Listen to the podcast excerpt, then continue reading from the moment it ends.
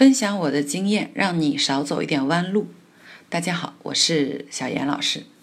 今天呢，要继续跟大家解读戴尔·卡耐基先生的人际关系宝典《人性的弱点》。上期节目呢，我们认识了卡耐基先生这个人。这一期呢，我们来认真解读这本书中的干货吧。首先呢，跟大家来梳理一下人人性的弱点的大的脉络。这本书呢，又叫做《如何赢得友谊及影响他人》。全书有四个大的章节。第一个章节呢，讲的是三种为人处事的基本原则。第二个章节呢，告诉我们六种让别人喜欢你的方法。第三个章节讲了十二个赢得认同的技巧，最后一个章节教会我们九种影响和改变他人的策略。这一期呢，我们先跟大家聊一聊他为人处事的三个基本原则的第一条：停止批评和指责他人。卡耐基先生说啊，批评呢就像家养的鸽子。总有一天呢，他会回来的。如果你希望别人记恨你一辈子呢，你只需要轻轻地说出一句恶毒的批语就行了。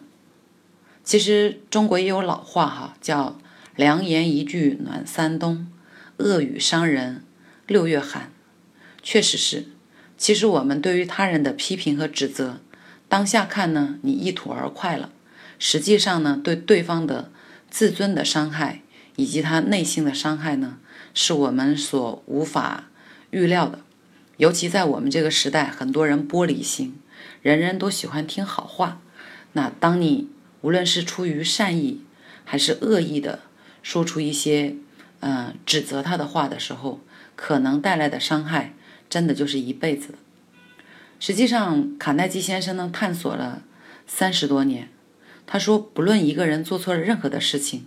一百次当中有九十九次都不会自我谴责，而且呢，不管他做的事情是有多么的严重吧，因为其实无论是自我批评还是他人的批评呢，都不可能改变已经发生的事实，还会让这个做了这件事情的人呢很恨你。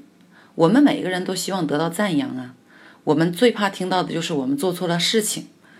从心理学上面来讲呢，其实我们听到的批评，大脑会常常会自我过滤掉，因为毫无作用，只会让我们感到不开心。就正如我们在《人性的弱点》卡耐基先生举的一个例子，他说，上个世纪的三十年代啊，美国呢有一个臭名昭著的双枪杀手，叫做克雷尔·克洛雷啊，他被称为。纽约历史上最危险的杀人恶魔，他除了杀人就是杀人，啊，甚至有一次呢，一个警察只是对他进行一些盘查的时候，结果二话不说，他就拔了枪以后一顿乱射，警察就殉职了。结果在法庭上审判的时候，这个杀人犯还说：“他说我这是在自卫呀。”好，普通大众像我们听到就觉得不可思议，一个人怎么可以有这么无赖的言辞呢？最后，他被判了死刑。他不但没有反悟，呃，醒悟呢，反而还说，在我的内心深处，其实是疲惫的，在我的外衣下呢，隐藏了一颗善良的心，一颗不想伤害别人的心。这么十恶不赦的罪人，大家都认为他该死，有罪，可是他还觉得很委屈。有些人就试图来说服他，让他承认自己犯下的累累的罪行。结果呢，这个。杀人恶魔不仅不认为自己有错，还在不断的为自己找各种各样子的借口。面对这样子的罪人、悍匪，尚且他会找理由为自己辩护，何况我们是普通人？这就是人的天性。一个人在做错任何事情之后呢，他都只会去想办法找理由责怪别人，绝对不会来责备自己。其实我们每个人都是这样啊。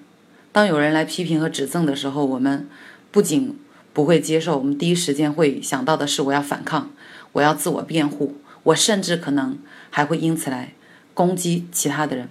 所以呢，卡耐基先生告诉我们，不要去批评别人，不要去指责别人，因为批评和指责不仅改变不了当下的事实，还会引发你和他人之间的生这个就是彼此之间的仇恨吧。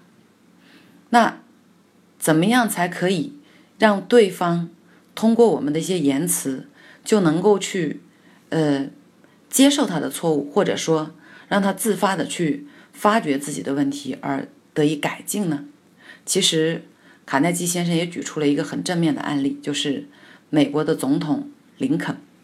林肯先生呢被誉为人类历史上最完美的首领。当然，这是美国人给他们封的啊，不是我们中国人哈。但实际上，林肯呢真的是政绩累累。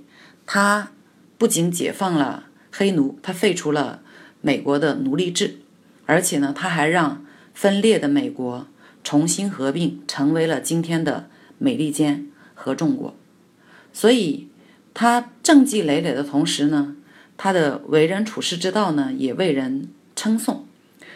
事实上啊，年轻时候的林肯呢，也是言辞犀利的人。在他没有走上正途之前呢，他是一名律师。他曾经非常刻薄的批评过一位政界人士。后来这个政界人士很生气啊，就要找他做生死决斗。啊，在那个年代呢，只要大家立下了这个决斗书，那么就是呃谁生谁死都是不负法律责任的。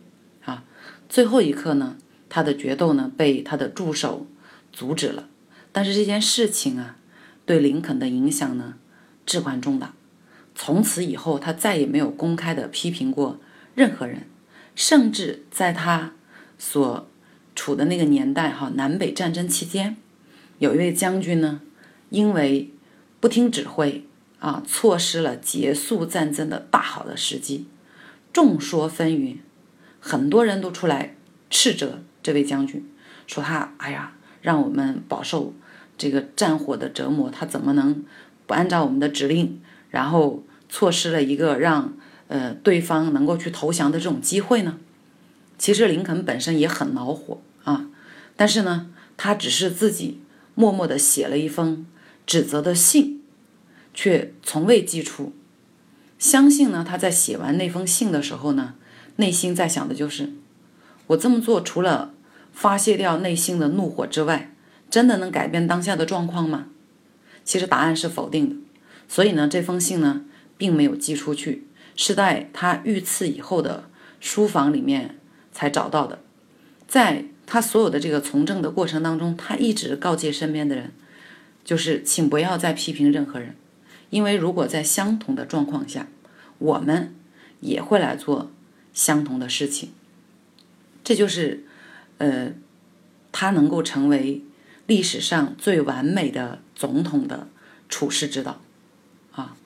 所以，我们去议论和批评别人之前呢，我们要想到的是，我们这么做是不是真的能解决或者改善当下的状况？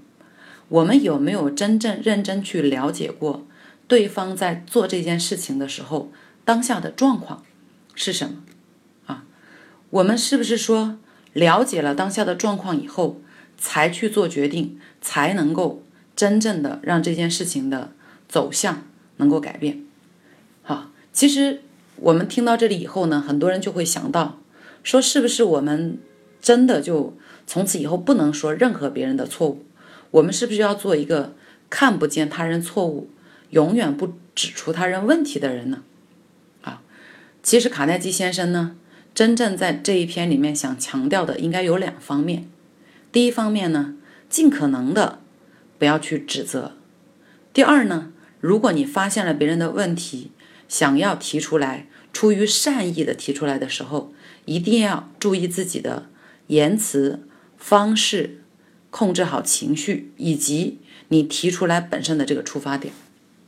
任何的事情呢，我们都应该平静以对啊。真正要批评的时候，我们应该要做到的是用事实来说话。举个例子，就我们都是有小孩子的，我是一个有小孩子的妈妈哈，可能很多人都已经有了孩子。那假设你的孩子，嗯，下午看电视看了很久，一直不去做作业，你呢希望提醒他，你会怎么做呢？其实很多父母这个时候就会跑出来说：“哎，你已经看了一下午的电影了，你的作业做了吗？你还想不想好好学习了？”等等。其实这样说的结果呢，很有可能引发的是孩子的反抗。他会说：“哪里有一个下午啊？我就看了两个小时而已啊！作业晚点我会做的。”等等。这种说法呢，我们作为父母来讲，带有一定的情绪，所以孩子根本不愿意接收。而你的起点呢，也并不是想解决问题，而是看到他的行为很生气。这样说出来的话呢，就会成为一种指责。那么我们应该怎么样说啊？我给大家的建议是这样的：第一呢，讲事实和道理；第二呢，态度平静，沟通商量。那么，比如我们可以这样讲，就宝贝，你从两点钟看电视看到现在已经四点多钟了，看久了会影响你的视力，你可不可以休息一下，晚一点再来看呢？这样说呢，首先我陈述了一个事实，我没有用很泛的概念去跟他讲说看了一个下午。我说的是你从两点看到四点多，这是一个事实啊。讲道理，态度平静。你看了可能会影响视力，看久了，你可不可以休息一下，晚一点再来看？我是在跟他沟通商量。那么孩子听到这样子的话呢，他感受到的不是你的责备，而是你在关心他。为他好，他接受起来就更容。也或者呢，还有一种方法叫鼓励批评法，讲的是不指出错误，而从这个错误当中发现对方做的正确的地方。啊，这里呢，我们讲一讲大教育家陶行知先生的四颗糖批评法。据说呢，陶行知先生在当校长的时候，有一次看到一位男生要用砖头打人，就走上去制止了他。并要他去校长办公室。当陶校长回到回到办公室的时候呢，这个男生已经等在那里了。啊，这个时候陶校长呢走到他的办公桌前，拿出了一颗糖给到这位同学，说：“这是奖励你的，因为呢你比我还先到办公室。”接着呢他又拿出一颗糖，说：“这也是奖励你的，因为我让你不要打同学了，你马上就住手了，说明你尊重我。”这个男生呢，将信将疑的接过了两颗糖。好，陶校长接着又说：“哎，据我所知，你打同学呢，是因为他欺负女生，说明你很有正义感。我要再奖励你一颗糖。”这个时候，男生都感动得要哭了。他说：“校长，我知道我错了。同学就算再不对，我也不能以暴制暴，我也不能采取跟他一样的方法。”啊，陶校长听完以后呢，又掏出了一颗糖，说：“哎。”你已经知错了，我就再奖励你一块。好，接着陶校长说：“那我的糖也发完了，我们的谈话也可以结束了。”好，学生就走了。那么，其实我们听完这个案例以后呢，我们就会发现，陶校长完全没有说这个同学任何的不对，而是从他不对的这个事件当中找出了他做的很好的几个点。第一个点，你比我先来办公室，很棒。第二个点，我让你停你就停了，尊重人也很好。第三个点，你打人并不是因为你想欺负别人，而是出于正义。第四个点，你很快速的就认识到了自己的错误，很棒。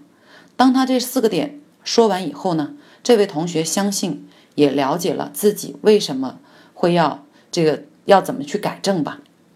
那与此同时呢，我们发现。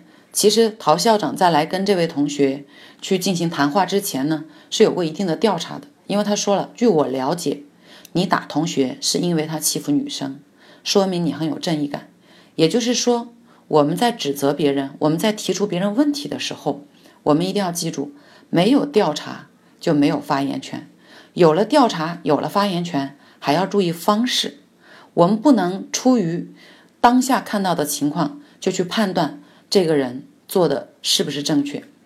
当我们在发现了对方也许当时的不正确的行为的时候，首先我们要做的应该是先去了解他为什么要去做这件事情，他的动机是什么，接着再动之以情，晓之以理，然后令其自行的思考，发现他本身做的不恰当的点，而不是赤裸裸的带情绪的指责他说：“哎，你为什么要？”这样做。其实大家一定要记住呢，人呢是绝对不理性的动物，而且充满了各种各样的情绪的变化，所以永远也不要让对方感觉到你是在让他的自尊和自信受到伤害。一定要尽可能的去了解别人，去理解别人，剔除你的不好的语言，剔除你的指责的话语，尽可能的去想一想，是不是你如果身在他的那个情况下，也会像他一样这么做呢？这就是传说中的善解人意。好了，这就是今天要跟大家分享的卡耐基先生的。人性的弱点第一节当中的待人处事的第一原则：停止批评，停止指责与抱怨他人。如果大家觉得这个内容对你有帮助呢，你可以去深入的阅读一下这一篇文章啊，这一小节。读一整本书呢，啃起来很累，你读一节的话，你会比较容易去吸收到。好了。那今天的分享呢，也就到这里结束了。希望你能学有所获，并有所用。如果你觉得比较喜欢我的分享呢，欢迎来关注我们的微信公众号，或者添加我的个人微信五幺二幺七幺五六八，来跟我实时的互动和听取更多更有价值的课程。谢谢你今天认真的收听，我们下期节目再见。